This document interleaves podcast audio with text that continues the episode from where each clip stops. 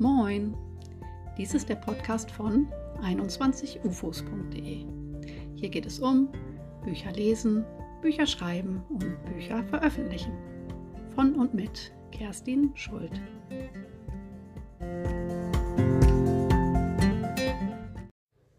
Herzlich willkommen zu einer neuen Folge des Podcasts von 21ufos.de. Die heutige Episode steht unter dem Titel Ignoriere Kritik und mach dein Ding. Fürchtest du dich vor einer Sternrezension oder graust es dir bei der Vorstellung, dich vor Kollegen und Nachbarn für deine Bücher rechtfertigen zu müssen? Hast du vielleicht schlaflose Nächte aus Angst vor Kritik deiner Mitautoren? Da sage ich, dir kann geholfen werden. Und zwar mit einer Technik, die ich leider in Minischritten und Maxi-Jahren äh, erlernen musste. Ich hoffe, dass du mit meiner Hilfe vielleicht etwas schneller vorankommst. Das ist eine ganz einfache Technik, die aus zwei Punkten besteht. Erstens ignorieren und zweitens machen. Boah, sagst du jetzt vielleicht, das kann doch jeder. Äh, in der Theorie mag das so sein, in der Praxis ähm, sieht es ganz oft aber so aus, dass die äh, schönsten Manuskripte in irgendeiner Schublade vor sich hingammeln, weil dem Autor der Mumm fehlt, das Ding zu veröffentlichen. Oft genug aus oben genannten Gründen. Und weißt du was? Mir ging es auch lange so. Also Angst vor Kritik und fehlender Mut waren bei mir sicherlich nicht der einzige Hemmschuh, ähm, aber diese Aspekte spielten mit Sicherheit rein. Also kümmern wir uns als erstes mal um Punkt 1, das Ignorieren wie heißt es so schön im Songtext der Band Die Ärzte, lass die Leute reden. Als Autoren sind wir doch sowieso schon oft unser schärfster Kritiker. Wir nehmen jeden Satz auseinander, jeder Plot wird argwöhnisch bekrittelt und an vielen Tagen finden wir das, was wir so geschrieben haben, einfach nur doof. Solltest du dazu den glücklichen Ausnahmen gehören, ähm, herzlichen Glückwunsch. Fakt ist, du wirst vermutlich nie zu 100 Prozent mit dem zufrieden sein, was du zu Papier gebracht hast. Und es allen anderen da draußen recht äh, machen, das geht schon mal gar nicht. Das musste ich auch lernen, als ich Heftromane schrieb. Ähm, vielen sind diese äh, sogenannten Groschenromane ein literarischer Dorn im Auge.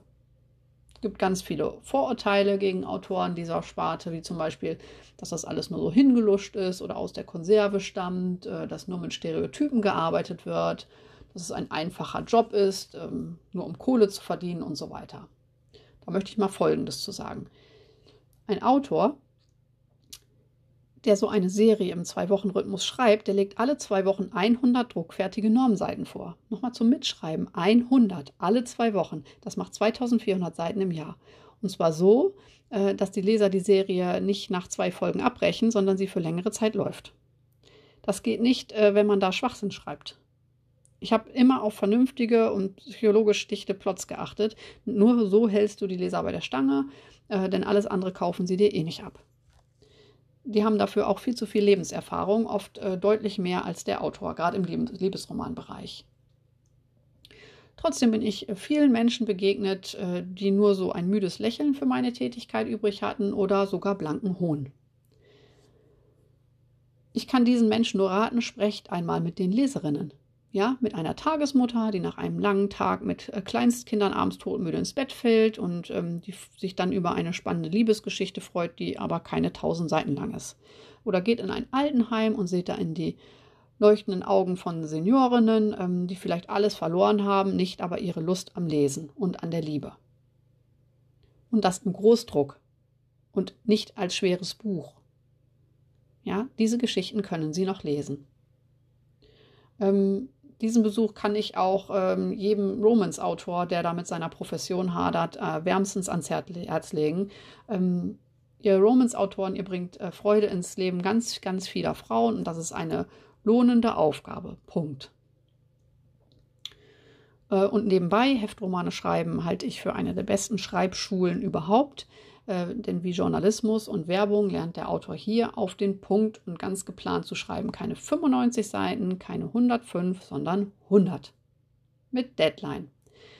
Mit festem und wechselndem Personal, mit Haupt- und Nebenhandlungen und Spannungsbögen, die sich über mehrere Monate hinziehen.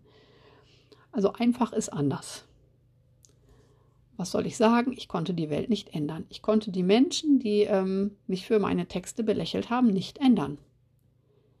Egal, was ich denen gesagt hätte, sie wären nicht davon abgerückt. Es sei denn, es war, waren mir nahestehende Menschen, die auf mich eingehen wollten. Ja, aber man trifft ja auch auf Leute, die, die man vielleicht in irgendwelchen beruflichen Kontakten äh, trifft oder in anderen Zusammenhängen und ähm, die einem nicht nahestehen und da auch nicht zugänglich sind. Was sollte ich also mit denen machen? Ich konnte nur eines tun, weil ich hinter dem stand, was ich getan habe, aus oben genannten Gründen.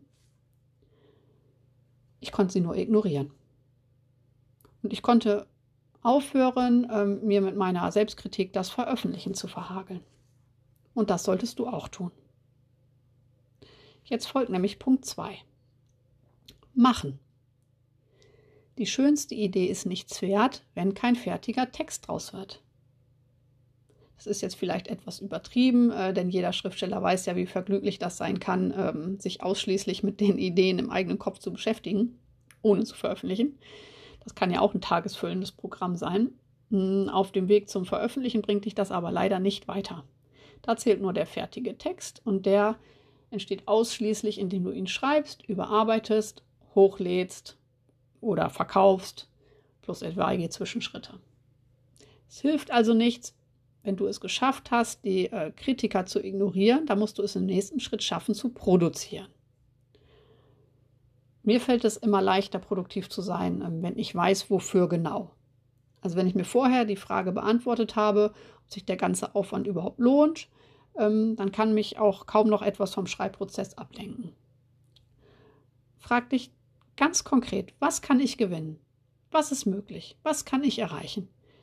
Stell es dir vor, mal es auf, schreib es auf, häng es an deine Pinnwand. Vielleicht bist du auch besonders mutig und erzählst einem äh, dir vertrauten Menschen von deinen geheimen Träumen. Motivier dich mit diesen inneren Bildern. Ich habe vor einigen Folgen auch schon mal über das Warum äh, in diesem Podcast gesprochen. Diese Folge könntest du dir auch nochmal anhören. Und dann mach, schreibe, veröffentliche, setz um, was getan werden muss. Träume nicht nur davon, sondern lasse deine Träume Wirklichkeit werden. Das wäre doch eigentlich der beste Weg, um deine Kritikerlügen zu strafen, oder?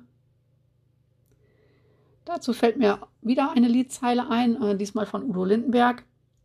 Ich mache mein Ding, egal was die anderen labern. Recht hat er. Und er vereint damit eigentlich die beiden Schritte, die ich für essentiell beim Schreiben und Veröffentlichen halte und die ich für dich heute verbunden habe. Ignorieren und machen. Und das nicht nur einmal, sondern immer und immer wieder. Wirklich, stöhnst du jetzt vielleicht, muss das sein? Ja, wieder und wieder, wieder. Bis du diesen Prozess ähm, so verinnerlicht hast, ähm, dass es nicht mehr wehtut und du gar nicht mehr darüber nachdenken musst. Das kann dauern. Aber es lohnt sich. Wie sind denn deine Erfahrungen mit Kritik? Erzähle es mir gern auf meiner Homepage 21ufos.de oder schicke mir eine E-Mail an kerstin.21ufos.de.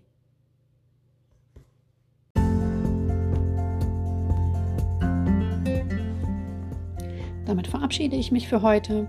Vielen Dank fürs Zuhören. Vielleicht bis nächste Woche. Deine Kerstin Schuld von 21ufos.de.